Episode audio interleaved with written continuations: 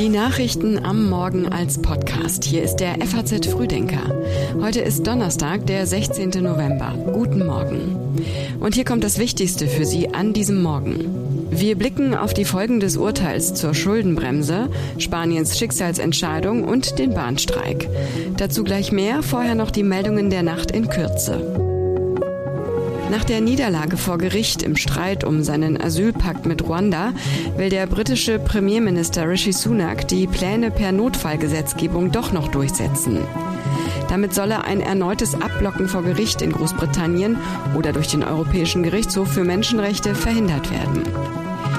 Papst Franziskus setzt für seinen eigenen Fuhrpark im Vatikan in Zukunft auf E-Autos.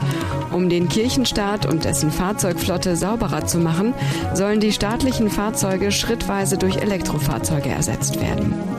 Alexander Zverev hat den vorzeitigen Einzug ins Halbfinale der ATP-Finals verpasst. Der Tennis-Olympiasieger verlor gegen den Russen Medvedev und kassierte damit in Turin seine erste Niederlage. Die Texte für den Frühdenker-Newsletter hat Elena Witzek geschrieben. Mein Name ist Johanna Horn. Schön, dass Sie mit uns in diesen Tag starten. Es ist eine Niederlage für die Bundesregierung, denn nach der Entscheidung des Bundesverfassungsgerichts fehlen 60 Milliarden Euro im Haushalt. Die Bundesregierung respektiert dieses Urteil. Es schafft Klarheit zur Schuldenbremse.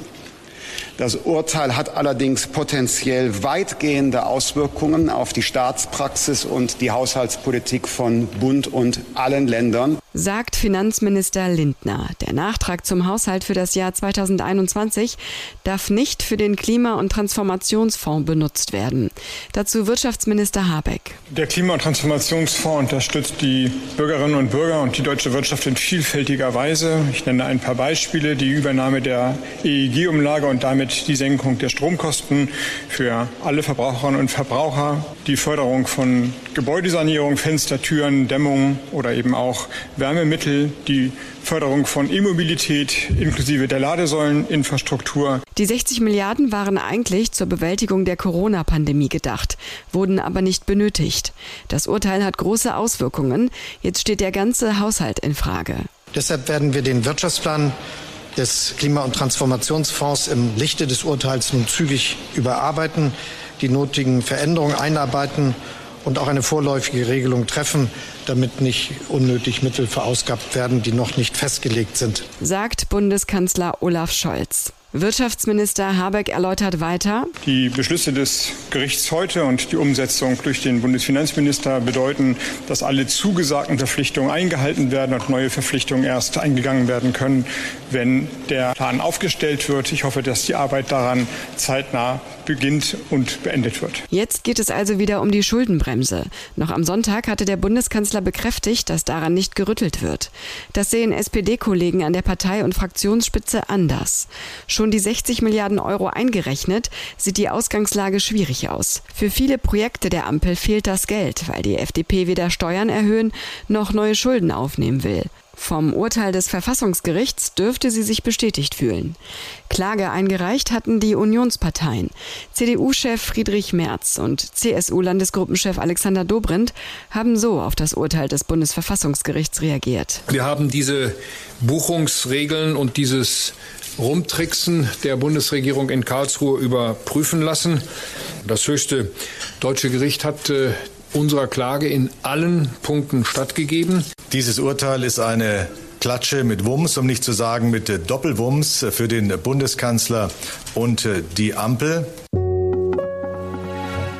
Pedro Sanchez hofft auf seine Wiederwahl als spanischer Ministerpräsident. Die Wahl hat er im Juli nicht gewonnen, aber jetzt könnte ihm als einzigem ein Regierungsbündnis gelingen. Dafür ist Sanchez aber auf die Unterstützung katalanischer und baskischer Separatisten angewiesen. Und die wollen eine Amnestie. Gestern hat Sanchez eine lange Rede im Parlament gehalten. Er hat Stabilität, Sicherheit und sozialen Frieden versprochen und die Werte der politischen Linken in Zeiten des Hasses hochgehalten. Er hat einen kostenlosen Nahverkehr für junge Spanier und Arbeitslose angekündigt. Viele Spanier sind trotzdem entsetzt, auch weil die Amnestie in ihnen schlechte Erinnerungen weckt.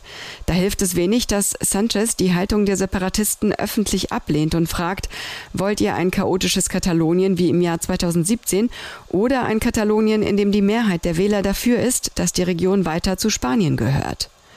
Hunderttausende Spanier waren in den letzten Tagen wutentbrannt auf die Straße gegangen. Wenn heute alles gut geht für Sanchez, wird er in den nächsten Wochen und Monaten erst einmal am gesellschaftlichen Frieden arbeiten müssen. Letzte Woche wurde der agrarpolitische Bericht der Bundesregierung vorgestellt. Heute äußert sich Landwirtschaftsminister Özdemir zur Strategie. Die Bundesregierung hält an ihrem Ziel fest, den Anteil der nach Biokriterien bewirtschafteten landwirtschaftlichen Flächen bis zum Jahr 2030 auf 30 Prozent zu erhöhen. Das sieht aber schwierig aus. Von den rund 17 Millionen Hektar landwirtschaftlicher Fläche wurden Ende 2022 erst rund zwei Millionen nach ökologischen Kriterien bewirtschaftet, also etwa 11 Prozent. 2020 waren es etwas mehr als 10 Prozent. Der Bericht hat noch einmal bestätigt, dass die Zahl der landwirtschaftlichen Betriebe in Deutschland in den vergangenen Jahrzehnten deutlich zurückgegangen ist. Im Schnitt gaben zehn Betriebe pro Tag auf. Besonders bei der Tierhaltung gibt es Probleme, auf die neuen Qualitäts- und Biostandards umzustellen. Die Pachtpreise sind sehr gestiegen, die Kaufpreise noch mehr. Es bräuchte eine langfristige Finanzierung, aber die ist nicht in Sicht. Das Landwirtschaftsministerium arbeitet außerdem an einer Ernährungsstrategie.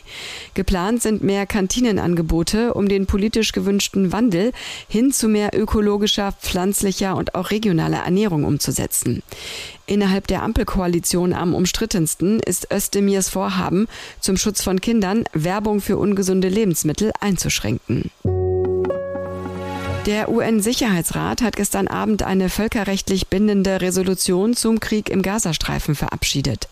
Ein von Malta eingereichter Entwurf wurde mit zwölf Ja-Stimmen und drei Enthaltungen angenommen. Die Resolution verlangt unter anderem Feuerpausen für humanitäre Hilfe. Nach langem Ringen einigte sich das UN-Gremium in New York auf den gemeinsamen Beschluss.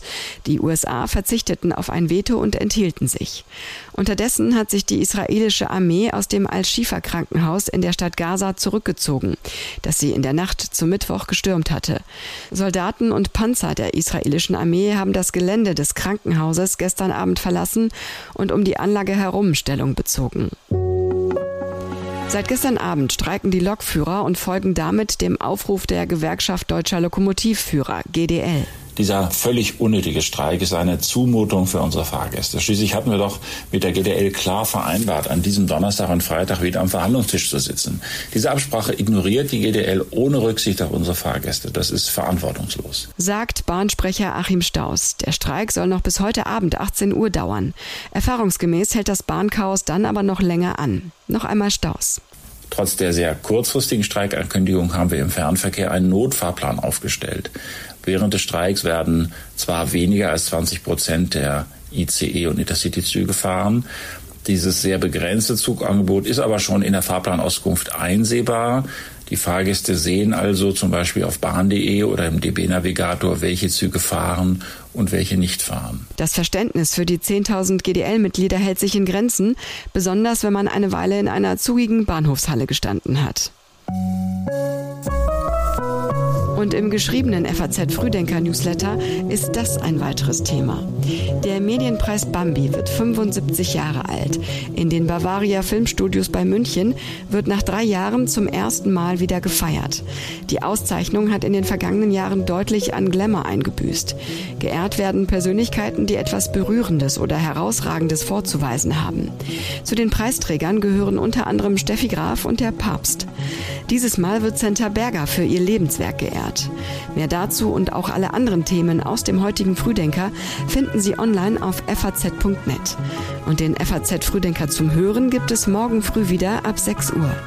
Wir wünschen Ihnen einen erfolgreichen Tag.